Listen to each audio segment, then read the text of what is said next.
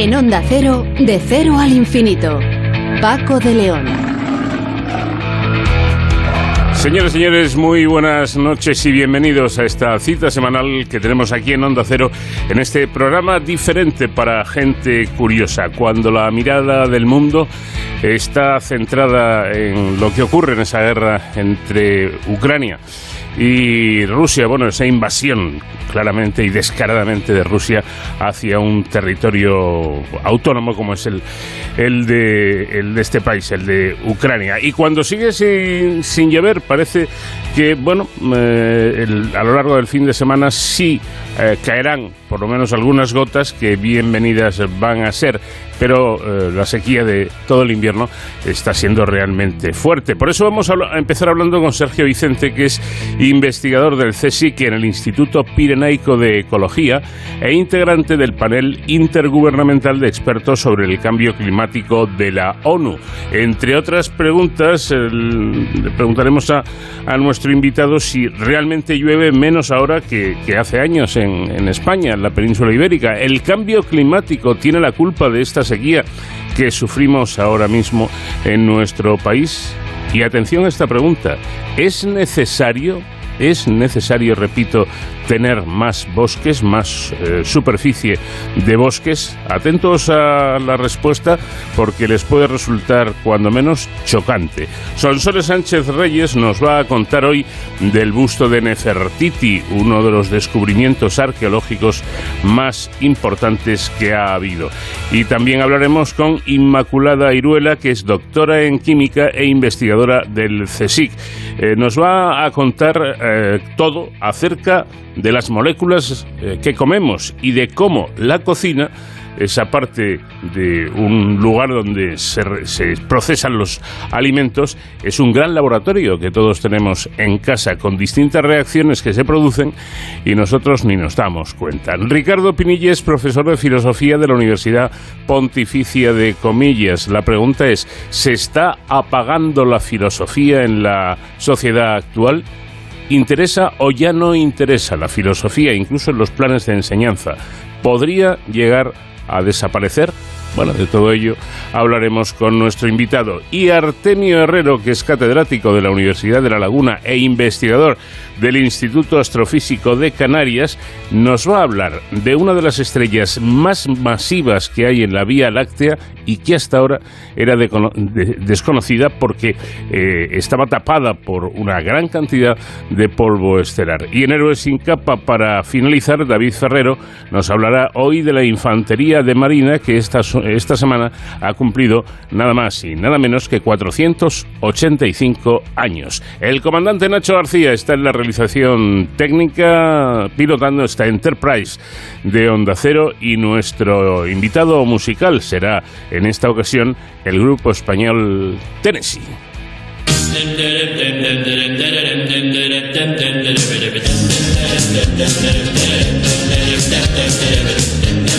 Dendere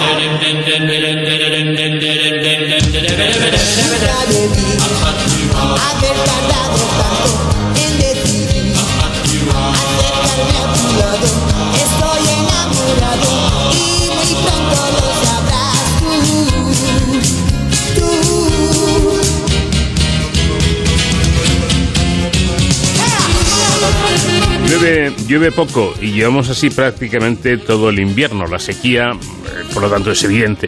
Y en muchos puntos de España los embalses están en situación preocupante, cuando no crítica. Soleado y poco lluvioso. Este es el tiempo que hemos experimentado en nuestro país em, durante muchos meses. Pero la cuestión está en saber si esta situación es normal o estamos ante un escenario propiciado por el cambio climático. Se lo vamos a preguntar a un experto, a Sergio Vicente, que es investigador del CSIC en el Instituto Pirenaico de Ecología e integrante del panel intergubernamental de expertos sobre el cambio climático de la ONU. Sergio, ¿qué tal? Buenas noches. Hola, buenas noches. Bueno, las sequías son, son un fenómeno que, que se ha dado siempre, algo que viene de lejos desde eh, aquella famosa pertinaz sequía de tiempos pretéritos. Da la sensación de que son, digamos, situaciones puntuales y que unos años llueve más y otros llueve menos. En este sentido, eh, la situación de falta de precipitaciones de ahora, ¿podríamos decir que es rara, es extraña? No, en absoluto. La sequía es un, como has comentado, es un fenómeno natural que se registra por las características eh, climáticas de, nuestra región, del clima mediterráneo, y sequías como la actual, pues eh, se han registrado en otros periodos históricos en los cuales tenemos observaciones. Las primeras observaciones eh, que se recogen sistemáticamente aquí en España, pues comienzan alrededor de 1850. Con esos datos de precipitación, pues hemos identificado periodos muy secos pero incluso si nos vamos a, otros datos de tipo proxy, pues como puedan ser los, los anillos de crecimiento de los árboles o incluso documentos históricos eh, que se conservan en archivos, pues eh, identificamos mm, sequías de una muy alta severidad en otros periodos, de tal manera que eh, lo que se comenta últimamente de que esta sequía es consecuencia del cambio climático, pues eso yo lo descartaría completamente. Esta sequía no proviene del cambio climático, según nuestro experto, y la siguiente pregunta sería, bueno, pues un, poco redundante, ¿no? Eh, todo esto quiere decir que ahora eh, no llueve menos que hace 30 años, por poner un ejemplo. Mira, nosotros hemos analizado series de precipitación en los últimos 170 años en un artículo científico que publicamos el año pasado y llegamos a la conclusión de que con esas series de precipitación no se puede inferir eh, ningún tipo de cambio. Es decir, no hay una tendencia eh, clara de que mm, llueva menos ni que esos episodios de sequía sean más frecuentes o severos desde un punto de vista pluviométrico. Eh. Mm. De tal manera que esto, este fenómeno en sí, no lo podemos asociar al, cambio climático, porque si no, deberíamos asociar al cambio climático pues fenómenos que se produjeron, pues como esa pertinaz sequía del año 49-50 que has comentado anteriormente, o sequías mucho más severas eh, que se han localizado pues pues en el siglo XIX, por ejemplo. Si no asociamos esas sequías al cambio climático, pues está tampoco, obviamente. Eh, esto quiere decir que, por lo tanto, podemos estar tranquilos que, si no llueve, ya lloverá. A ver, desde un punto de vista, desde un punto de vista pluviométrico, eh, yo este fenómeno lo asociaría a la variabilidad natural debido a, anomalías en la dinámica atmosférica. Eh, pues en este caso, un, un patrón de circulación muy anómalo, ¿eh? que ha causado una sequía bastante extrema desde un punto de vista meteorológico este invierno, ¿vale? Pero que, como te comento, pues esto se ha registrado en otros, en otros momentos. ¿Estar tranquilos? Pues yo tampoco estaría muy tranquilo, porque, a ver, desde un punto de vista eh, relacionado con la variabilidad natural del clima, se han registrado otros, otros episodios donde esta sequía, pues estas sequías que comienzan en invierno, pues se han acentuado, pues por ejemplo al tener una primavera seca. Y como tengamos una primavera seca, pues en, verano no nos va a llover, pues porque en verano no llueve de mm. forma habitual. Y además hay un aspecto eh, que puede agravar eh, estas condiciones de sequía, y en este caso sí que relacionado con los procesos de cambio climático. A ver, la variable que tiene más importancia a la hora de producir una sequía es la pluviometría, ¿vale? Pero existen otros fenómenos que la agravan, la pueden agravar, ¿eh? sobre todo durante el periodo estival, y en este caso son las temperaturas. Las temperaturas sí que se han incrementado de forma muy notable en nuestro país como consecuencia del cambio climático. En las últimas cuatro o cinco décadas el incremento ha sido de más de un grado y medio y eso ha hecho que la demanda de agua de nuestra atmósfera, es decir, la cantidad de, de agua que esa atmósfera está demandando pues porque puede albergar una mayor cantidad de vapor de agua como consecuencia de ese, de ese calentamiento, está siendo superior. Mm. ¿Qué sucede?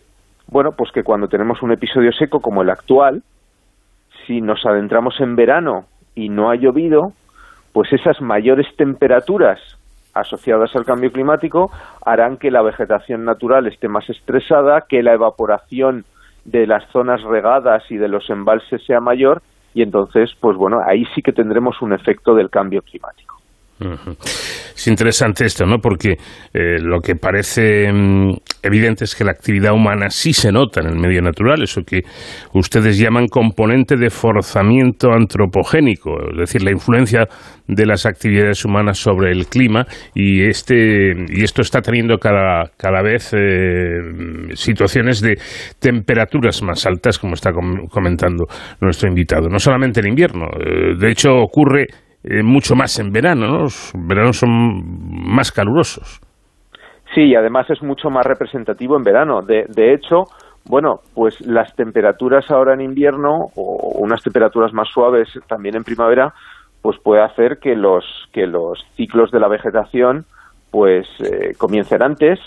Eh, eso también implica sus riesgos, pues porque se pueden llegar a producir cosechas por heladas tardías, etcétera. Pero realmente cuando estas temperaturas, este incremento de las temperaturas es más relevante eh, con relación a, la producción de, impactos, pues es sobre todo en verano, que es cuando se produce la principal demanda de agua por parte de la atmósfera, cuando se producen las olas de calor y cuando la vegetación está más estresada. Eh, mm, da la impresión de que a veces echamos, echamos la culpa al cambio climático de, de todo. E igual no es así. Otra cosa es el calentamiento global, ya que sí parece claro como estamos comentando, que las eh, subidas están, que las temperaturas, mejor dicho, están subiendo. ¿Habría que diferenciar entre cambio climático y calentamiento global?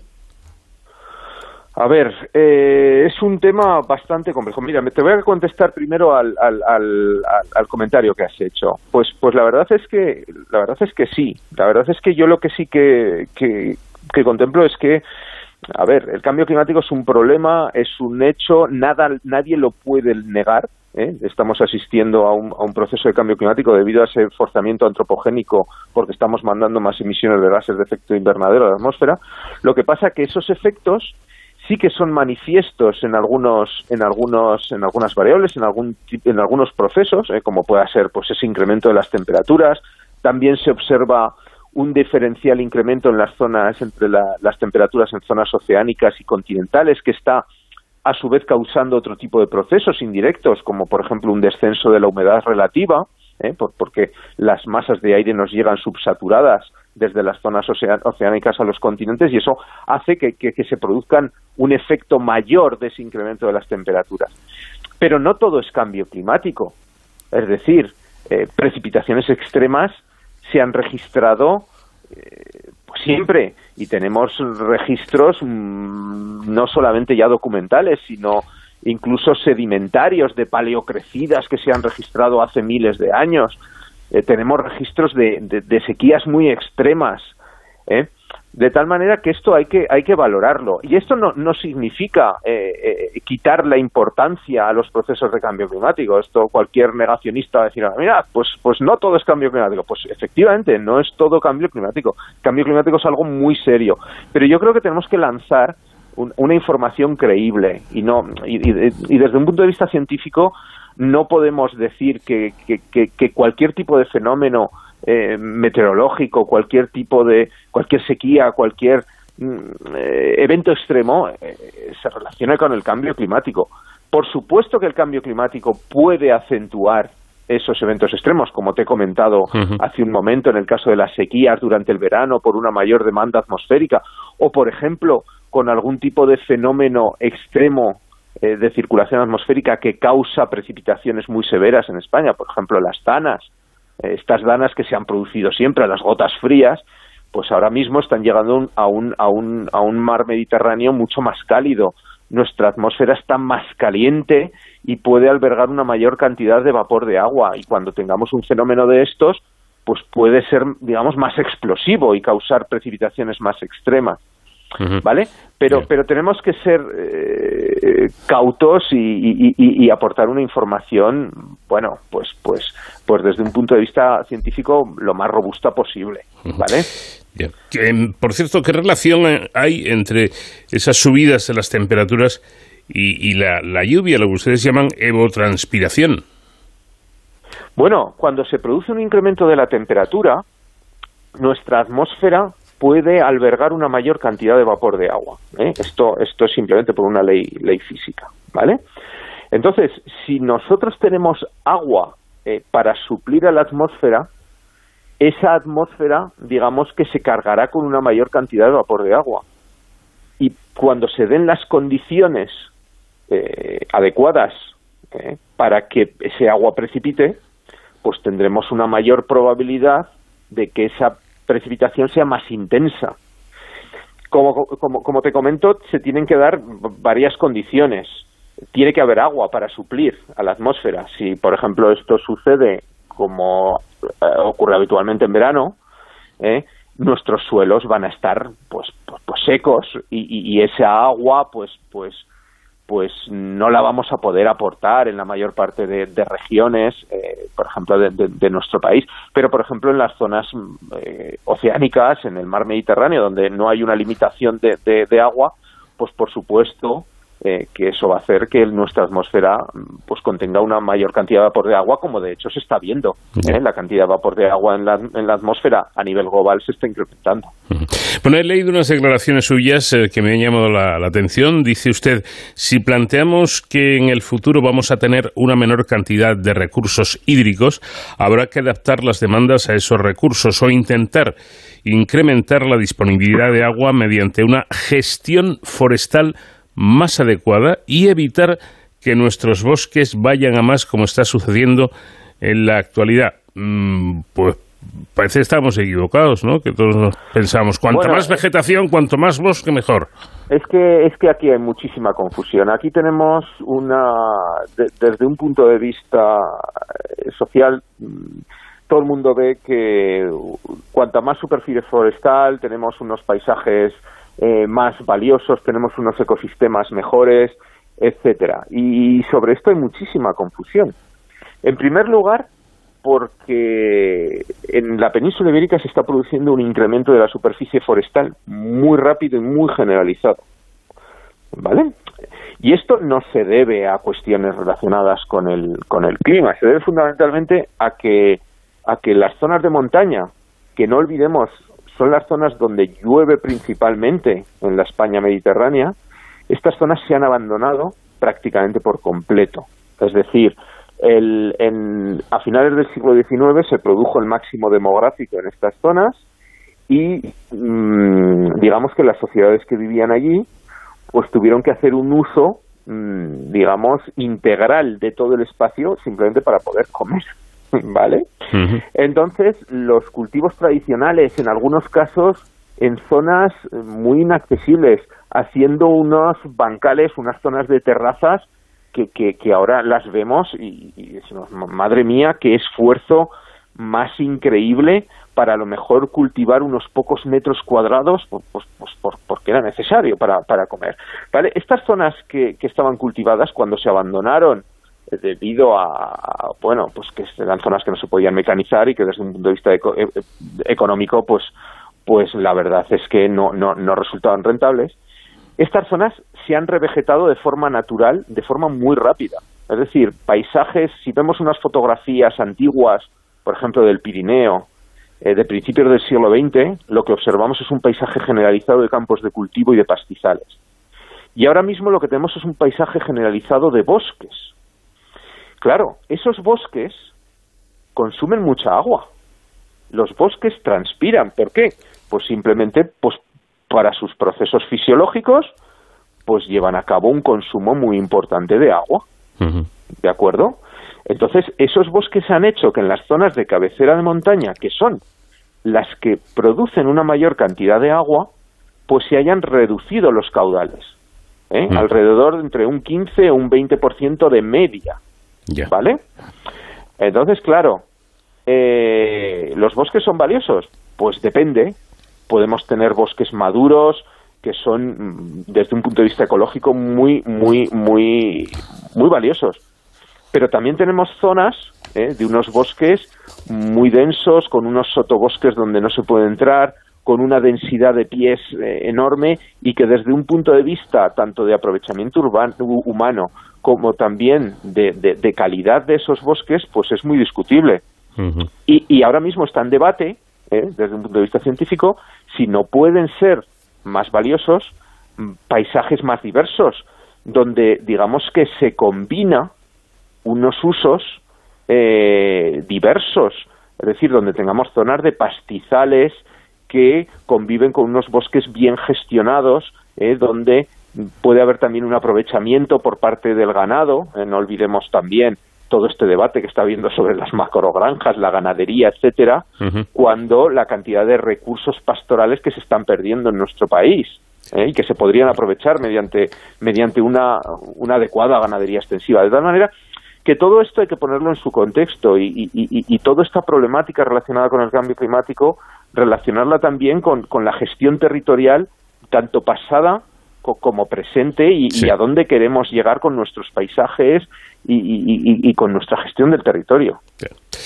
Bueno, pues interesante. Me quedo con esto de que en España no es que llueva menos, sino que las temperaturas son cada vez más cálidas y quizá los tiempos de sequías severas aún están por llegar. Veremos a ver. Sergio Vicente, investigador del CSIC y eh, integrante del panel intergubernamental de expertos sobre el cambio climático de la ONU. Gracias por habernos atendido. Muy buenas noches.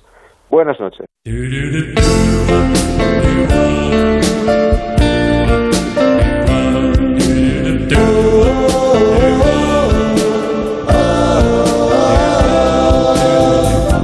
Miro tu pelo y veo caer gotas de lluvia que rozan tu piel. Recuerdan que tú y yo nos conocimos en un día gris y desde ese momento yo me enamoré.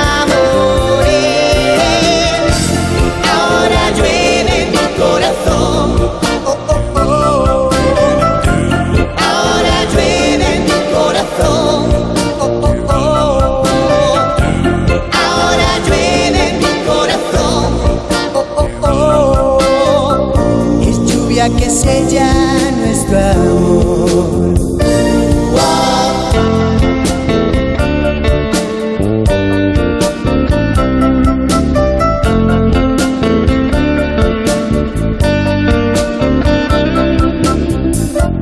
Aquella tarde tú estabas tan sola, la lluvia caía, sonaban las horas, sin acerqué hasta ti. Desde aquel día no sé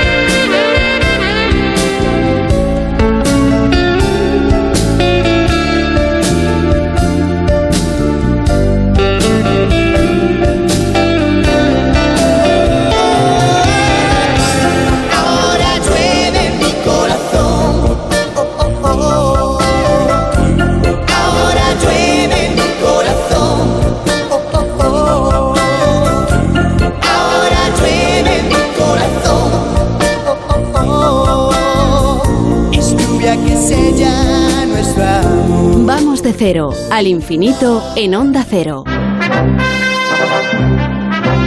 Hoy Sonsoles Sánchez Reyes ha decidido que nos vistamos de Indiana Jones para hablar de grandes hallazgos arqueológicos. ¿Qué tal Sonsoles? Buenas noches. Muy buenas noches, Paco. Y es que pocos descubrimientos arqueológicos han su- eh, suscitado tanto interés como el busto policromado de Nefertiti, la consorte real más famosa de las 31 dinastías egipcias, esposa del principal faraón Amenhotep IV, más conocido como Akenatón. Su valor fue estimado hace unos años por una compañía de seguros en 390 millones de dólares. Su exposición por primera vez en Berlín en 1924 hizo mundialmente famosa a esta reina, de quien entonces apenas se tenían datos. El Consejo Supremo de Antigüedades de Egipto demanda el regreso de la obra perteneciente a la colección del Museo Egipcio de Berlín, trasladada en octubre de 2009 al recién restaurado Museo Nuevo en el centro histórico de la ciudad. El busto muestra a una mujer distinguida y serena con las insignias reales. Su descubridor, Ludwig Borchardt, afirmó, Toda descripción es inútil, hay que verla. Inmediatamente se convirtió en un icono de belleza, haciendo honor al significado de su nombre, La Bella ha venido. La vida de quien fue reina del 1350 al 1330 antes de Cristo, en la etapa más convulsa de Egipto, está rodeada de enigmas.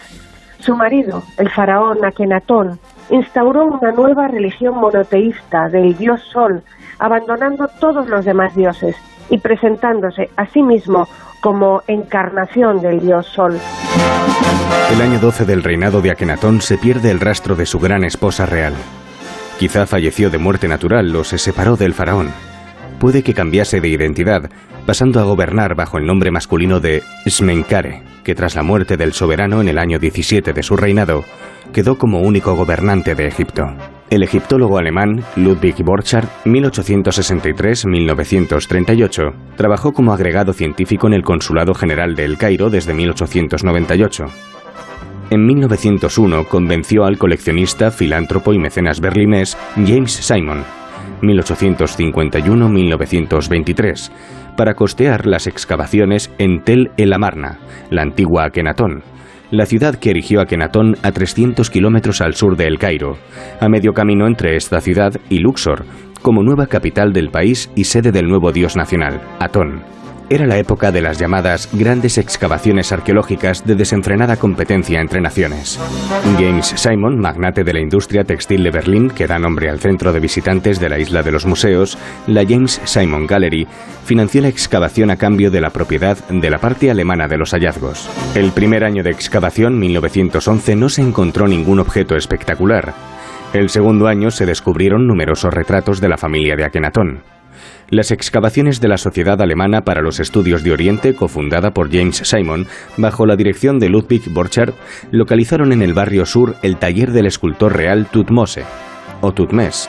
Una inscripción en unas anteojeras de marfil para caballo lo presentaba como favorito del rey y maestro de obras. La casa tenía dependencias donde residía y otras donde trabajaba con sus discípulos. Tras aparecer un busto de Amenhotep IV en la habitación 19, la tarde del 16 de diciembre de 1912, vieron un cuello de color carne en los escombros. Dejaron sus herramientas y, usando sus manos, revelaron la parte inferior del busto y luego el tocado azul. Aunque sin inscripción, su identificación como Nefertiti es indiscutible por la alta corona azul con la que se la solía representar. El busto estaba casi intacto, con colores tan brillantes que parecían recién pintados. Se descubrieron las partes faltantes de la oreja, pero nunca se encontró el ojo que faltaba. Más tarde, Borchardt se dio cuenta de que este ojo nunca se había puesto, el busto nunca se había terminado, como le ocurriría a la excavación. Nunca se publicó el informe completo y no pudo continuarse tras estallar la Primera Guerra Mundial en 1914. La efigie de Nefertiti se encontró en un pequeño almacén con más de 50 obras vaciados en yeso de cabezas, bustos, moldes, partes de estatuas sin acabar, muchos modelos de cabezas de miembros de la familia real y la corte y estudios para sus esculturas. Junto al busto de la reina aparecieron los restos de la estantería donde estaba colocado. Sus rasgos suaves contrastan con las formas exageradas del arte amarniense. Para unos, el busto se ejecutó cuando la corte residía en Tebas. Para otros, sería el nuevo rostro oficial de la reina después del traslado, quizá hacia el año 8 del reinado de Akenatón. El artífice probablemente fue Tutmés. El busto de Nefertiti estaba en el taller, pues se concibió como un modelo de escultor. El busto no fue un género en el arte faraónico. El propósito de la obra sería mostrar la técnica de incrustación de los ojos. El derecho está formado por un cristal de roca en cuya parte trasera se aplicó pigmento negro para representar la pupila y el iris pegado a la cuenca con cera, pero el izquierdo quedó vacío. Se pensó que se desprendió al caerse la escultura de la estantería, pero lo buscaron sin éxito, o que reflejaba una enfermedad ocular de la reina o un ataque de celos de Tutmés. Lo cierto es que nunca se insertó. Los análisis demostraron que en la cuenca izquierda no existen restos de pegamento. El escultor guardó las obras y selló la puerta. Dejaba a Marna y regresaba a Tebas, pues al morir Akenatón y subir al trono Tutankamón, la ciudad fue abandonada. Se llevó con él la mayoría de su trabajo, dejando a buen recaudo lo menos necesario, quizá pensando en regresar. Entonces los hallazgos se dividían entre el país donde se realizaba la excavación y el país de los arqueólogos.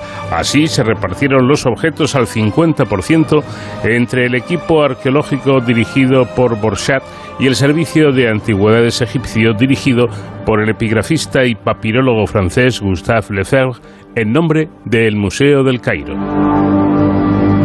Se reunieron en el Museo Cairota el 20 de enero de 1913. Lefebvre escogía primero y optó por un fragmento de relieve pintado de la familia real. Quizá buscaba desviar la atención del francés, poco experimentado. Las excavaciones de Borchardt sacaron a la luz entre 7.000 y 10.000 objetos, de los cuales unos 5.500 viajaron a Berlín. El busto salió del país en circunstancias turbias. Borchardt debía compartir sus hallazgos con el Ministerio de Antigüedades local por cartas de Borchardt a sus amigos, parece que enumeró el busto junto con otras esculturas de yeso que quería exportar, para que nadie preguntara qué era, y aceptó los aparentemente mejores objetos de piedra para Egipto. Rezó para que los inspectores no abrieran la caja del busto. Escribió que había elegido una foto de la pieza para que no se pueda reconocer toda la belleza del busto, aunque es suficiente para refutar, si es necesario, cualquier charla posterior entre terceros sobre el ocultamiento. Advirtió a sus patrocinadores alemanes que no hablaran de los hallazgos hasta que estuvieran fuera de Egipto, porque si los egipcios se enteraban, podrían querer conservarlos. Las circunstancias en que el busto fue descubierto y llevado a Berlín han suscitado el debate de quién es el dueño. Egipto ha pedido formalmente la devolución. El país en ese momento no tenía voz en su patrimonio, estaba gobernado por los británicos en el llamado Protectorado Velado y las antigüedades eran administradas por los franceses. El busto nos entregó al Museo Arqueológico Berlinés, que pocos meses después exponía el resto de los objetos traídos de Amarna, sino a quien financió la excavación, James Simon. Este legó su colección privada al museo en 1920. Sin embargo, pasaron varios años hasta su exposición pública, posiblemente por desavenencias entre el director del museo y Borchardt. Egipto reclamó entonces el busto, tachó de ilegal su salida del país y prohibió cualquier excavación germana. El nuevo director del Servicio de Antigüedades, Pierre Lacot, entabló negociaciones para una devolución que acabó convirtiéndose en asunto de Estado. En 1929 se planteó sin éxito intercambiar el busto por dos importantes esculturas. Cuatro años después, en el cumpleaños del rey egipcio Fuad I, volvió a intentarse la devolución, que Hitler desautorizó. En la Segunda Guerra Mundial, el busto permaneció escondido varias semanas en una mina en Turingia, a 350 kilómetros al sudoeste de Berlín. El ejército americano, tras ocupar el lugar en 1945, lo devolvió a Alemania Occidental en 1953. Egipto mantiene hoy su demanda. El arqueólogo Zai Awas, que solicitó en vano su préstamo en su etapa como ministro de Antigüedades de Egipto, exige la devolución. La Fundación Patrimonio Cultural Prusiano sostiene su propiedad legal del busto. Nefertiti aparece en muchas obras de arte junto a Akenatón y sus hijas. El mensaje es, Atón, el disco solar, es el único dios responsable de la vida. Un símbolo de la vida es la fertilidad, los niños. Los rasgos de la familia real son el cuello y las extremidades delgadas y largas y la cabeza de gran tamaño, como en el busto de Nefertiti, exagerado por su corona y la proyección hacia adelante del cuello y la barbilla. El busto está hecho con un único bloque de caliza, estucado y pintado, de 48 centímetros de altura. La cabeza se remata con una corona azul, decorada con una cobra, símbolo de realeza, sobre una cinta que se ata atrás con dos flores de papiro. El pañuelo amarillo inferior sujeta los cabellos. El torso se cubrió con un ancho collar con pétalos de flores y pequeñas frutas. Un ligero maquillaje acentúa los rasgos. Cejas pintadas, ojos almendrados resaltados con col negro y labios delineados. Hay arrugas en la cara, especialmente alrededor de los ojos. Se aplicó yeso para retocar la corona, la cara, el cuello y los hombros. Las proporciones son modélicas. Se ajustan a una cuadrícula a escala de la unidad egipcia del dedo, 1,87 centímetros, con simetría casi perfecta, sobre todo en el rostro. Los músculos del cuello están en tensión para equilibrar el peso de la cabeza. El busto, esculpido según los cánones estéticos de hace más de 3.300 años, no es fiel a la realidad, según los investigadores del Imagine Science Institute de Berlín, tras analizarlo mediante imágenes de tomografía computerizada, TC, proporcionando imágenes en 3D del interior de la escultura para conocer su composición y estado de conservación. El busto es un núcleo de piedra caliza cubierto por capas de estuco de diferente grosor. El análisis desveló que bajo el busto había otro rostro con rasgos faciales algo distintos. El rostro interno fue esculpido con delicadeza. Mostraba diferencias con la cara externa, menos profundidad en las esquinas de los párpados, pliegues alrededor de la boca y mejillas, pómulos menos prominentes y ligera prominencia en la nariz. El artista pudo retocar los pliegues de las esquinas de la boca y suavizar el puente de la nariz para reflejar los ideales estéticos de la época. El proceso para crear la escultura tuvo múltiples pasos. Las imágenes de TC mostraron fisuras y una unión no uniforme entre capas. Las capas de estuco, las fisuras en los hombros y la fina superficie del busto y de la parte trasera de la corona indican áreas vulnerables que requieren manejo cuidadoso y evitar la presión sobre las capas de estuco grueso.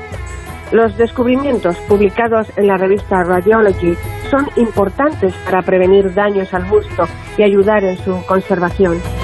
El 7 de diciembre de 2012, por el centenario del hallazgo del busto, el Museo Nuevo de Berlín inauguró la exposición Bajo la luz de Amarna, 100 años del descubrimiento de Nefertiti. Además de exhibir la efigie de la reina, la muestra incluyó piezas nunca expuestas, préstamos de museos internacionales, el diario original de las excavaciones y una réplica en bronce del busto que permitía ser tocado. La exposición se cerró el 13 de abril de 2013. La historia de una mujer poderosa a través de ese famoso busto que yo creo que ha sido estudiado por todo el mundo y visto en los, en los libros de, de texto por, por muchas generaciones. El busto de Nefertiti, que ha sido la historia que hoy nos ha traído Sonsoles Sánchez Reyes. Gracias, Sonsoles, como siempre, y hasta la próxima semana. Gracias a ti, Paco. Un abrazo y hasta la próxima semana. De cero al infinito. Las moléculas que comemos es una propuesta de la Sociedad Española de Bioquímica y Biología Molecular adaptada para su itinerancia en el proyecto Ciudad Ciencia que ofrece el CSIC a las entidades interesadas. La muestra se centra en el papel fundamental que la alimentación juega en la vida de las personas. Explica la intervención de sentidos como el olfato y el gusto en este proceso y detalla los mecanismos biológicos que emplea nuestro cuerpo para mm, digerir lo que ingerimos. Vamos a saludar ya a Inma Iruela, que es investigadora científica del CSIC en la Estación Experimental del Aula DEI en Zaragoza y miembro de la Junta Directiva y Comisión de Divulgación de la Sociedad Española de Bioquímica y Biología Molecular. Ha participado además como asesora científica de esta, de esta exposición. Inmaculada, ¿qué tal? Buenas noches. Buenas noches. Bueno, ¿y igualmente, gracias. ¿Cómo es esta exposición en sí? Pues la exposición, las moléculas que comemos, que es su título, pues consta de 20 paneles que tratan y repasan el papel fundamental que tiene la alimentación en la vida de las personas, ¿no? En nuestra mm. vida. Y explica de manera muy didáctica y atractiva cómo intervienen los sentidos, como el olfato y el gusto, en el proceso de la alimentación en la ingesta y luego eh, todo el proceso metabólico que, tiene lugar en nuestro organismo para asimilar los nutrientes. Bueno, somos eh, además la única especie que cocina los alimentos que come. Por eso la, importancia de, los fogones, que vienen a ser además auténticos laboratorios del sabor, donde además se producen eh, muchas reacciones químicas de las que no solemos ser, ser conscientes cuando, cuando cocinamos o cuando comemos, ¿no? Exactamente, sí.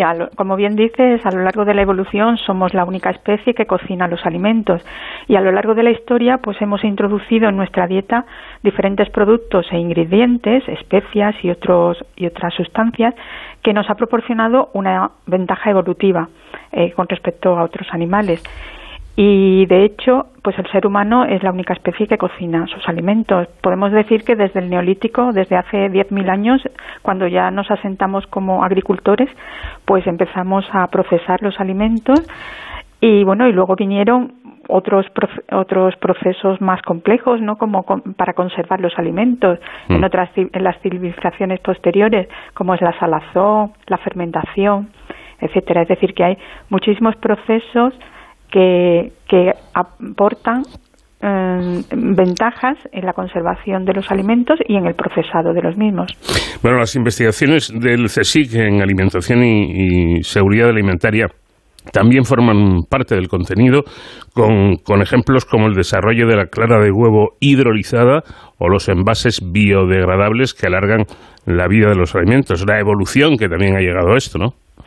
Pues sí, en el CSIC pues hay diferentes centros de investigación eh, muy enfocados en el área de tecnología de alimentos o en el área de ciencias agrarias con investigaciones y resultados de gran valor que han dado lugar incluso a patentes. Y como bien mencionas, pues una de ellas es la, la clara de huevo hidrolizada, o los envases biodegradables, pero también pues las gulas, por ejemplo, unas investigaciones del Instituto del Frío, mm. o la carne vegetal que se procesa con cereales y legumbres del Instituto de Ciencias de la Alimentación, o incluso eh, trigo modificado sin gluten para poder fabricar pan de trigo para celíacos, una investigación del Instituto de, Agricultura Sostenible. Por tanto, en, el, en la exposición también hemos querido incorporar todos estos eh, avances eh, biotecnológicos en el área de la alimentación para que el público en general que visite la exposición pues sea conocedor de los avances científicos que, que estamos teniendo en este, en este campo. Bueno, dentro de la alimentación, de, los alimentos, mejor dicho, los, más saludables eh, son los más naturales. Si se pudiera ir, por ejemplo, en cuanto a vegetales se refiere, de, de la huerta a, a, la mesa, mejor todavía, ¿no? Cuanto menos se procesen, mejor. Sin embargo, lo que creo, Inmaculada, que más nos gusta a todos es lo contrario, los alimentos ultraprocesados. ¿Por qué? Pues sí, los alimentos ultraprocesados pues es un poco el yin y el yang, ¿no? Son muy atractivos porque son ricos en grasas, azúcares, sal y no precisamente pues en, en, nutrientes más beneficiosos para nuestro organismo como podría ser la fibra o micronutrientes esenciales. Y esta, estos aditivos, estas, estos azúcares, estas grasas, pues son atractivos, son placenteros para nuestro sabor y para nuestra percepción organoléptica. Por eso, pues los consumimos con agrado. ¿Y, y por qué? Pues porque activan determinadas hormonas del placer, como son las, la dopamina o las endorfinas. Entonces nos da una respuesta emocional placentera al tomarlos. Pues vaya faena, ¿no? Podría ser al, al revés, que fueran, no sé, las judías verdes, ¿no? Por ejemplo, las que Sí, son- sí, podrían ser amargos, ¿no? Que Claro. todo el mundo rechaza el sabor amargo, pero no. Exacto. Eh, Eh, por cierto, hay muchos mitos en torno a la alimentación. Pues también en la, en la exposición también incorporamos algunos paneles para llamar la atención sobre algunos mitos en la alimentación. Por ejemplo, eh, ahora hay una gran moda en comer sin gluten. Parece que el gluten es algo mm, perjudicial para el organismo, pero no es así. Es decir, eh, es perjudicial para los que tengan una, una intolerancia al gluten, pero no para la población en general. Luego también otro mito es los superalimentos, ¿no? Parece que, que hay alimentos que se han puesto en el top, ¿no? Para tomarlos como antioxidantes, como o porque son producen un beneficio extraordinario en el organismo. Esto tampoco es cierto, es decir, no tenemos superalimentos. Una, una dieta variada y rica en todos ellos es lo, lo perfecto. Y también, por ejemplo, también se pone de moda las bebidas vegetales o el chocolate. Cuidado, el chocolate que no tenga grasas o que no tenga un contenido bajo en cacao, eh, porque si no, pues estamos introduciendo más grasa de la debida en el organismo. ¿Qué relación hay entre la bioquímica y la biología molecular con la cocina? Pues mucha, porque desde que percibimos los olores o percibimos el, el gusto, los sabores a través del gusto, pues ahí se desencadenan una cantidad de, de señales eh, para el organismo que activan genes, proteínas, procesos enzimáticos que luego van a estar preparados para que en el estómago se, mm, se mm, produzca la digestión. Hay muchas enzimas que, que hidrolizan y muchas eh, proteínas que hidrolizan los alimentos y luego va a haber una cantidad también de, de procesos metabólicos durante eh, la absorción de los nutrientes a través del intestino o a través de luego de los desechos, ¿no? Cuando- de los productos que no asimilamos. Por tanto, todo nuestro cuerpo es bioquímica y biología molecular que está preparada para procesar esto que bebemos y comemos durante la ingesta. Me imagino que el proceso primigenio de ir incorporando alimentos a la dieta humana mm, debe ser algo fascinante, ¿no? Como, yo no sé cómo se haría eso, no sé si hay un instinto, como les pasa a muchos animales, de aquello que es peligroso eh, detectarlo y no comerlo, o, o iban probando y a ver si funcionaba o a ver si se morían, ¿no? Bueno, mm, esto entra mm, en parte dentro de lo que es el proceso de selección natural y de, y de la evolución, ¿no? La Mm. evolución es un prueba y error, azar, y ir seleccionando los mecanismos o las respuestas que, lo- que, que los seres vivos van teniendo para adaptarse en- al medio ambiente. Entonces, no somos especialmente inteligentes para decidir si un, un producto, un alimento o algo que nos encontramos en la naturaleza lo hemos ido eh, seleccionando eh, de forma inteligente o voluntaria, sino simplemente que la selección natural nos ha ido adaptando a, a ingerir aquello que, que nos hace sobrevivir, ¿no? Los que se envenenaban, pues claro, eh, queda- quedaban apartados, ¿no? Ujú. Eh, eh, perecían, ¿no? Mm. O sea que es muy posible que aprendiéramos a base de accidentes. Eh, efectivamente, No, pero yo no diría aprender, sino nos hemos ido seleccionando. Seleccionando, exacto. Sí, nos hemos ido seleccionando. Eh, esta es una exposición itinerante. ¿Tienen ya muchas peticiones? Pues la exposición forma parte del proyecto Ciudad Ciencia del Sí. CSIC y que es una colaboración con la Sociedad Española de Bioquímica y Biología Molecular. Es itinerante porque en este proyecto participan más de 50 localidades en España. Mm. Tiene un- un- una pretensión de llegar a, a núcleos de población no muy grandes, donde posiblemente pues los circuitos universitarios no, no llegan y pero que tienen un interés por la ciencia. Entonces es una, una exposición divulgativa para llegar la ciencia a todo el público a todo el territorio nacional y la pueden solicitar pues desde municipios instituciones organizaciones asociaciones. Es decir está abierta. Hay una página web eh, dentro del CSIC, el proyecto Ciudad Ciencia, y ahí se puede descargar un formulario y solicitar. Es decir, simplemente habrá un calendario de peticiones, una agenda y en función de la demanda pues se irán cubriendo. Normalmente suelen ser muy atractivas y demandadas. Bueno, si mm, yo ahora le pido que cambie, que se quite la bata del laboratorio y se ponga un delantal, eh, ¿qué tal se maneja en la cocina? Pues bien, es decir, no soy, no hago una cocina muy sofisticada, pero sí me gusta probar diferentes recetas e improvisar. Es decir, me llevo eh, bastante bien con los ingredientes y, y, suelo llevarme un poco por la intuición, ¿no? Entonces sí me gusta cocinar. ¿Y tiene éxito?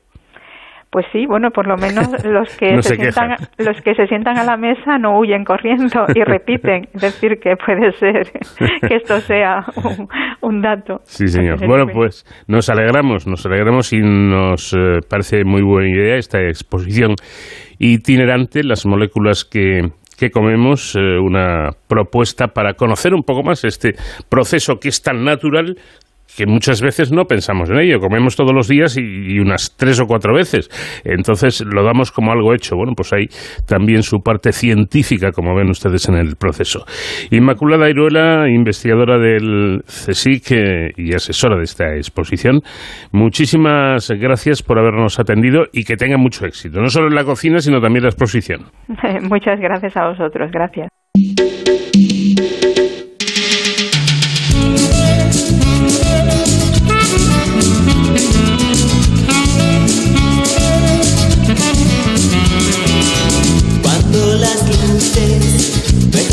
En la barra de un bar intento olvidar. Agarro un vaso de alcohol y me pongo a pensar.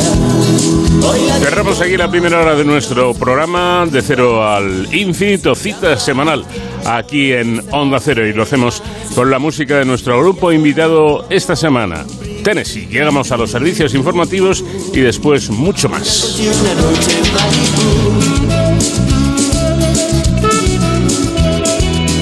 No lo puedo entender, yo no la engañé. No tengo un chalet, tampoco un rol. Ahora debo pensar. Fue burlarse y nada más. Hoy la vi con otro y no supe actuar. Ya me la advirtieron, esa quiere más. Ella sueña con un príncipe azul. Una noche y una noche en Malibu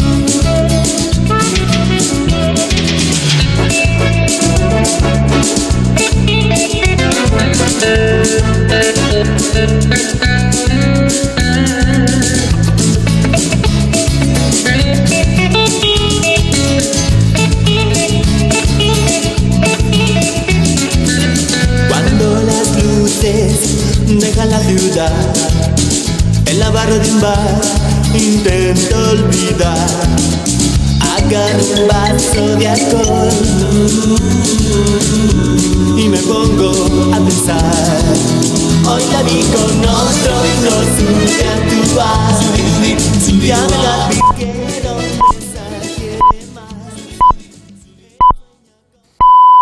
Son las 5 de la mañana, las 4 en la comunidad canaria.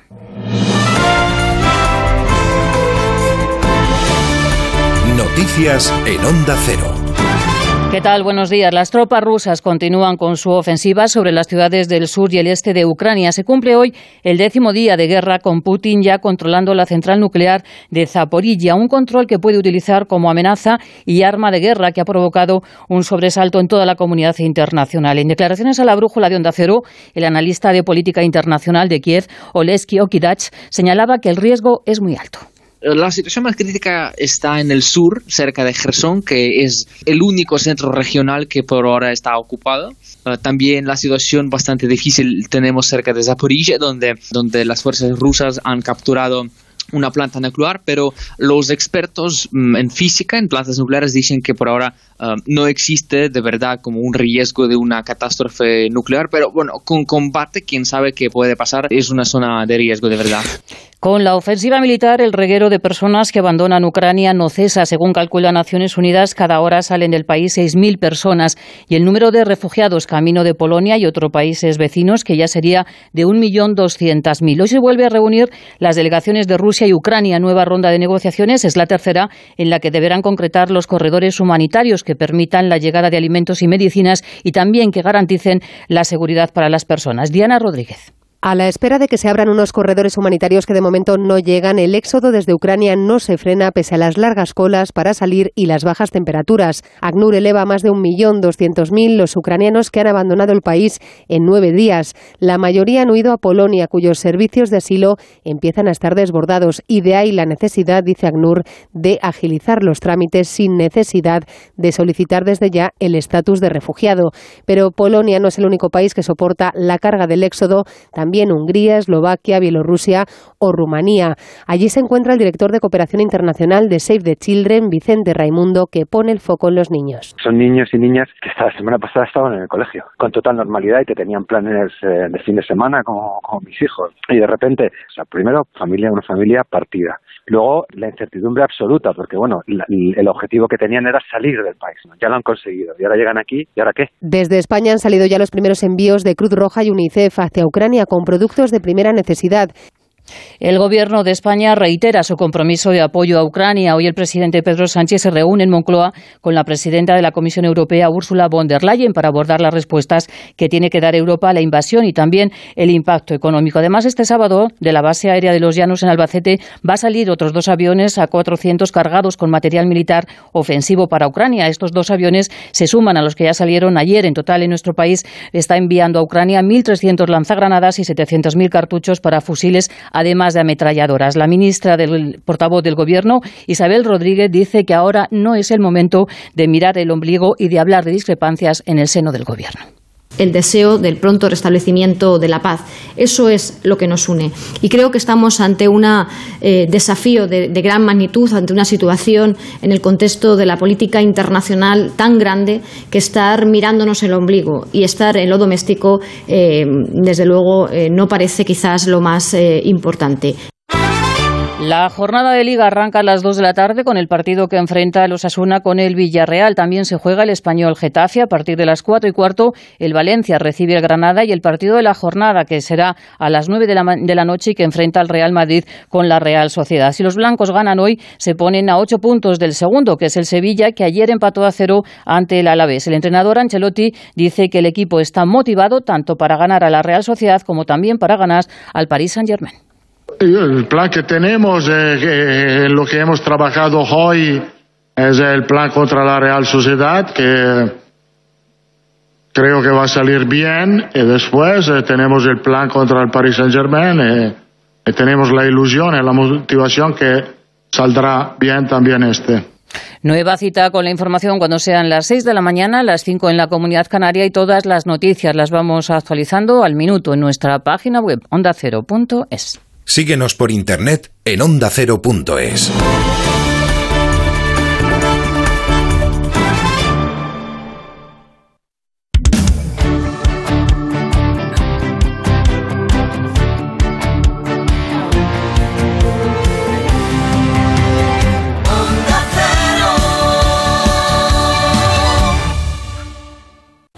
Este sábado, el mejor fútbol en el tren de Radio Estadio. Con final de viaje en el Bernabéu. Antes del partido ante el Paris Saint-Germain, el Real Madrid tendrá que pasar la prueba de la Real Sociedad, metida de lleno en la disputa por los puestos europeos. El flamante finalista de la Copa, el Valencia, recibe al Granada. Español y Getafe buscan el billete para la tranquilidad y un Villarreal en racha visita a Osasuna en el siempre complicado estadio del Sadar. Con nuestra habitual parada en los estadios de Segunda División, la última jornada de la fase previa de la Copa Davis, desde Marbella, España-Rumanía y el regreso del Mundial de Motociclismo. Este sábado desde las tres y media de la tarde, Radio Estadio, con Edu García. Te mereces esta radio. Onda Cero, tu radio.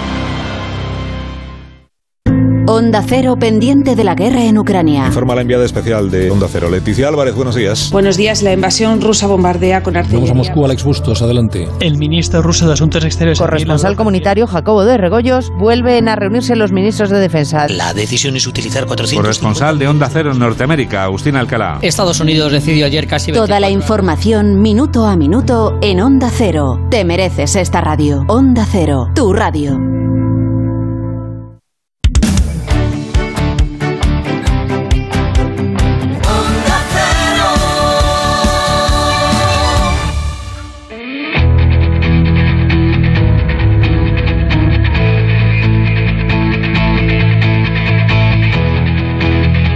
Onda Cero, de cero al infinito. Paco de León. Ya en la segunda hora de nuestro programa, aquí en De Cero al Infinito, siempre, siempre la sintonía de Onda Cero y en esta cita semanal que mantenemos. La filosofía sigue estando presente eh, no solamente en el sistema eh, de educación, en el sistema escolar, sino también como una materia que interesa o se está apagando en la sociedad actual. Ya no interesa la filosofía corre incluso el riesgo de poder llegar a desaparecer? Bueno, son preguntas que vamos a hacerle en un momento a Ricardo Pinilla, profesor de filosofía de la Universidad Pontificia de Comillas y nuestro invitado para hablar de este asunto. También tendremos como invitado y charlaremos con Artemio Herrero, catedrático de la Universidad de La Laguna e investigador del Instituto Astrofísico de Canarias. Eh, allí descubrieron, gracias a un elemento nuevo, que estaban instalando en el TECAM, en el Gran Telescopio de, de Canarias, una estrella más masiva que, la, que, el Sol incluso, eh, una, una estrella que es la más masiva además de la Vía Láctea y que hasta ahora era desconocida y que por lo visto tiene unos cambios de velocidad realmente asombrosos. Y en Héroes sin capa ya para finalizar nuestro programa, nuestro experto David Ferrero nos hablará de la infantería de Marina del Ejército Español que esta semana ha cumplido 485 años. Y por supuesto, seguiremos disfrutando de la música de nuestro grupo invitado esta semana, los Tennessee. Ramalan, Ramalan,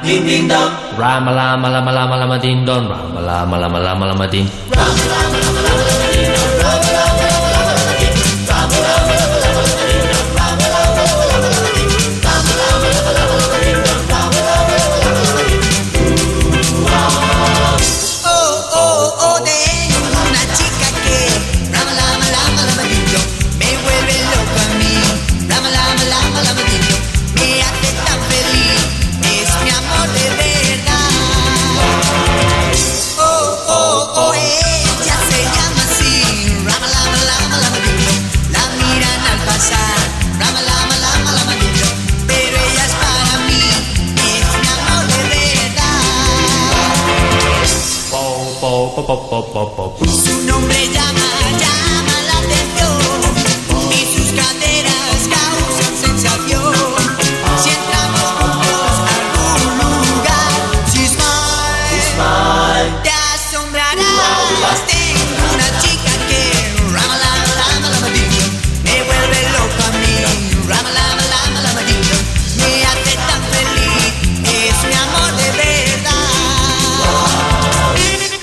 La filosofía durante siglos ha sido el alimento para la curiosidad de la raza de la raza humana, pero parece que esta disciplina se ha ido apagando en los últimos años hasta el punto de preguntarnos si terminará desapareciendo, al menos en el sistema de, de enseñanza. De ello vamos a hablar a continuación con Ricardo Pinilla, que es profesor de filosofía de la Universidad Pontificia de Comillas. Eh, profesor, ¿qué tal? Muy buenas noches. ¿Qué tal? Buenas noches, ¿cómo estás? Encantado de estar con vosotros. Y nosotros de tenerle. Eh, ¿Qué es lo que ocurre, profesor? ¿Que ahora somos menos curiosos y por eso ya no nos sirve la filosofía? Bueno, eh, se dice desde hace mucho, no, no ahora que la filosofía pues está en crisis, se dice también de otras áreas de la cultura, ¿no? Eh, yo creo que la filosofía, mm, bueno, no lo creo yo solo, eh, ha sido la madre y la que ha propiciado los saberes que hoy llamamos ciencias, incluso los saberes tecnológicos. Y en ese sentido ya la veo como, como una fuente, como una madre, a veces una abuela ya, que, que ha propiciado esos saberes. Pero hay una, hay una diferencia que la historia ha ido marcando, ¿no? Esos saberes se han especializado, han adquirido un método y, y han tenido unas aplicaciones muy concretas y, y todos disfrutamos de esos beneficios, ¿no? No hay un una enemistad entre la filosofía y el saber científico. Pero la filosofía debe velar porque cada época, cada generación, yo diría, cada individuo eh, reformule las grandes preguntas sobre el sentido, sobre la existencia, sobre qué, qué rayos hacemos en este mundo, ¿no? Y en ese sentido, mm, bueno, pues habrá épocas más cercanas o menos eh, en términos de, bueno, filosóficos, ¿no? Pero en absoluto eh, diría yo que la filosofía se va apagando. Otra cosa es la, la lucha que desde la filosofía debemos mantener siempre por porque en los sistemas de enseñanza pues pues se, se estudie y se, se le ofrezca a los alumnos en, en esas edades tan importantes eh, pues oportunidad de, de formularse las preguntas filosóficas y de conectar con una riquísima tradición, ¿no? Que es la filosofía. No sé- Eh, en- sí, dígame. Eh, No sé si es que el, el- el ritmo que impone la sociedad actual y sobre todo la inmediatez que Claro. todos exigimos, ¿no? Eh, ya no vale con plantearse una pregunta, pensarla, reflexionar y esperar a obtener una, una respuesta. Ahora sobre todo con las redes sociales, con, Claro. con las Wikipedias. Uno quiere saber algo y lo quiere saber ya, quiere la respuesta inmediata. No sé si esto eh, deja tiempo para reflexionar sobre que usted plantea, sobre lo que nos rodea en definitiva. Es muy buena pregunta y su planteamiento me permite decir que, que es filosófico, porque lo que está haciendo es mirar el tiempo que vivimos, nuestro ahora, y a partir de ahí plantearse si, si es posible, pues efectivamente una reflexión o, o esa pregunta que todos entendemos por más filosófica, pausada, reflexionada. Yo a mí me gusta usar el verbo eh, bovino rumiada, ¿no? Yo creo que las cosas hay que rumiarlas, pero no solo para la filosofía, en la vida en general, ¿no? Sin discernimiento y sin meditación de nuestras decisiones, posiblemente vamos a ir automáticamente desde nuestros propios automatismos. Le diré que hubo un gran filósofo, eh, Hegel, que dijo que la filosofía no era otra cosa que el propio tiempo o el tiempo, pero eso sí, apresado o, o destilado desde los conceptos. En ese sentido, toda filosofía mira su tiempo, debe ser de su tiempo, no quiere decir que entonces se, se asimile a él. Y la reflexión que usted me, me brinda es eh, una oportunidad muy interesante para decir qué filosofía necesitaríamos hoy o, Mm. o estamos necesitando. Usted ha hablado de inmediatez. Yo creo que hoy día, efectivamente, esa curiosidad eh, se nos queda aparentemente saciada con teclear, eh, los profesores mismos lo hacemos, ¿eh? en Google cualquier consulta, casi en forma de pregunta, ¿no? Parece que hemos construido esa especie de, ya no enciclopedia, sino de omniscencia automática que nos contesta a todo.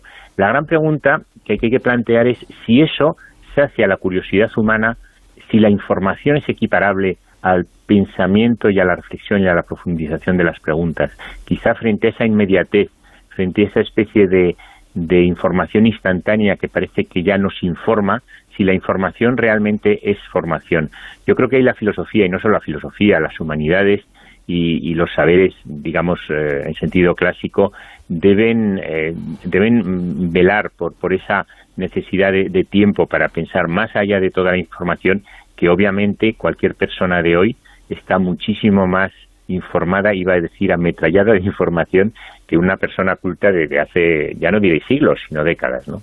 Ahora bien, en relación con las tecnologías y con estos, eh, estas inmediateces eh, y esta virtualidad de, de tenerlo todo a mano, yo creo que la filosofía y el pensamiento debe, debe también eh, aliarse y ver las cuestiones positivas que hay. Sin duda yo digo que ahora la gente joven escribe mucho más y lee, no lee a lo mejor grandes novelas, no, no lo sé, o, o como anti, en, en otras generaciones, pero sí que está constantemente en relación con el lenguaje y la escritura.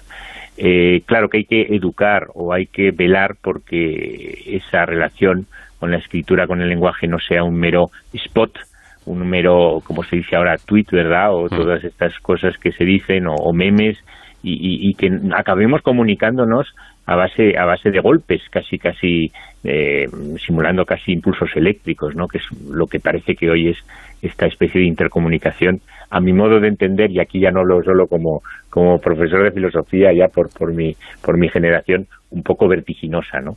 Eh, entonces yo creo que ahí la filosofía tiene mucho que, que decir, que hacer, porque siempre es su propio tiempo, pero es verdad, se mira en su tiempo muchas veces con un reflejo crítico o, o refractando y mostrando los fantasmas o las inseguridades de cada época. En ese sentido, eh, la filosofía, yo diría, más que necesaria, como dijo Eugenio Dors, eh, dejemos que desaparezca y veremos que sí que era, eh, es importante la filosofía inevitable. Yo creo que cada persona eh, sí se formula estas cuestiones. Hablaba usted de la manera de comunicarse, sobre todo la gente joven, que son capaces de mantener toda una conversación, fíjense si esto es sintético, a base de, de los llamados emojis, o sea, pequeños dibujitos, simbolitos, y con, y con eso son capaces de mantener una conversación y entenderse. Quizá eso responda a lo que hablábamos antes de la inmediatez, porque exigimos poco, es decir, lo queremos inmediatamente, pero nos quedamos en el titular. Eh, mm, eh, decía usted que incluso los profesores lo hacen, ¿no? lo de meterse en Google o en un buscador cualquiera y, y, mm, buscar tal concepto, pero con tres líneas, con, con, menos de un párrafo ya nos vale. Claro, claro. Eh, la, la idea, yo cuando uno estudiaba siempre le decían, le hablaban de las fuentes, cuál, qué fuente era más fiable, cuál menos, eh, dónde podías acudir para una consulta más generalista. Yo creo que esa, vamos a llamar, aunque sea una palabra antipática, jerarquía o selección de fuentes, eh, es importante mantenerla. Eh, cuando uno sabe de algo, no hablo solo de la filosofía, busca mejor en el, en el proceloso mundo de Google. Eh, ahí eh, tenemos que pensar que no solo es Google, sino el saber con el que voy. Y cuando uno sabe de algo y conoce la profundidad, no le basta lo primero que le da Internet, aunque sin duda es una herramienta y está ahí y no se trata de, cerrar o de poner puertas al campo ahora a todo el mundo de, la red, ¿no? a esa telépolis ¿no? de la que habló el filósofo español ya hace muchos años, Javier Echevarría. ¿no? En ese sentido, eh, bueno, pues lo, lo, que usted pregunta, eh, yo, creo que, va, por ahí. ¿no? Eh, una cosa no debe sustituir a la otra.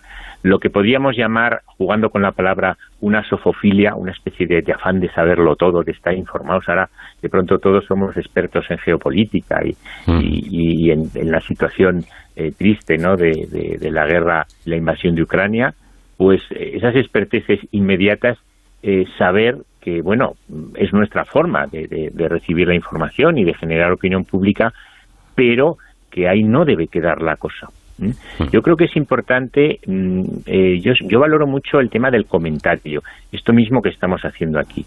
Uno vive, se informa, eh, camina por las autopistas ¿no? de la información, pero debe comentarlo, debe hablar sobre ello, ¿no? Eh, debe tener un tiempo de, de, reflexión, de rumiar eso, eso que ha, que ha asimilado, yo no sé si durante el día, ¿no? Luego respecto al lenguaje de los emojis me ha hecho gracia ¿no? que me lo comente. Mis hijos dicen que yo uso mucho. Yo me dedico, no sé si tiene que ver eh, entre la, las materias de la filosofía, yo me ocupo de la, me he especializado en la estética y la filosofía del arte. Y a mí eh, la transmisión a través de imágenes, aunque no sean iconos artísticos, pero estos emojis, pues me, me es muy simpática. No creo que deba estar reñido el, el lenguaje icónico, el lenguaje simbólico, eh, con, con, las formas de comunicación, vamos a decir, en, en, profundidad. Ahora sí que es verdad que en esa comunicación, más que eh, el peligro de esos emojis, ¿no? que queden una especie de, de, titular, usted decía la palabra titular, me parece muy interesante, yo creo que sí se tiende a la a la abreviatura, a la condensación. Incluso la forma de escribir, ¿no? lo, lo, utilizan. Claro, mm. sí, sí, sí. Y en ese sentido, sí, mire, yo más que a los emojis sabe que le tengo manía, pero esto es personal, a las siglas.